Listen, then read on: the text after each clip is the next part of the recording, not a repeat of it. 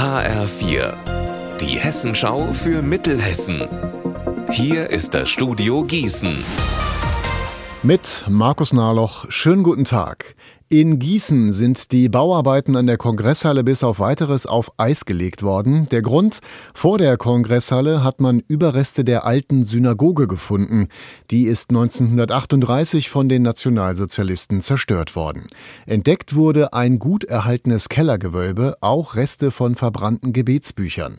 Gießens Oberbürgermeister Frank Thilo Becher will sich dafür einsetzen, die Überreste der Synagoge zu erhalten. Ich finde, es ist ein sehr bedeutender Fund. Wir stehen hier Jahr für Jahr zum Gedenken in der Reichspogromnacht an dem Mahnmal und äh, jetzt hat sich sozusagen die Erde nochmal aufgetan und wir gucken auf das, was Anlass für dieses Gedenken ist.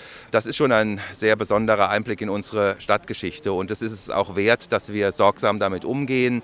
Wir sollten auf jeden Fall eine Möglichkeit schaffen, dass ein Bewusstsein entsteht. Es gibt die Möglichkeit offensichtlich auch in einem 3D-Format, das nochmal zu dokumentieren, was wir hier gefunden haben. Vielleicht wäre das ja ein Weg, Weg, um nochmal einen Eindruck von dem Keller dieser Synagoge zu vermitteln. Die Fastnacht in Mittelhessen steuert auf ihren Höhepunkt zu. Nach zwei Jahren Pause gibt es am Sonntag wieder die traditionellen Umzüge in Gießen, Wetzlar und in der Faschingshochburg Obermörlen in der Wetterau. HR4-Reporter Klaus Pradella, wie viele Narren werden denn dort auf die Straße gehen? Man kann von mehreren tausend ausgehen. Alleine beim größten mittelhessischen Zug in Mörlau, so nennen die Obermörlener ja an Fastnacht ihr Dorf, da werden 2000 Aktive dabei sein. Zugmarschall Alexander Trier hat einen Zug mit 122 Nummern zusammengestellt. Zum 75-jährigen Bestehen der Karnevalsgesellschaft also ein richtiges Spektakel mit vielen Hinguckern. In Wetzlar bietet die Karnevalsgesellschaft 86 Zug Zugnummern auf.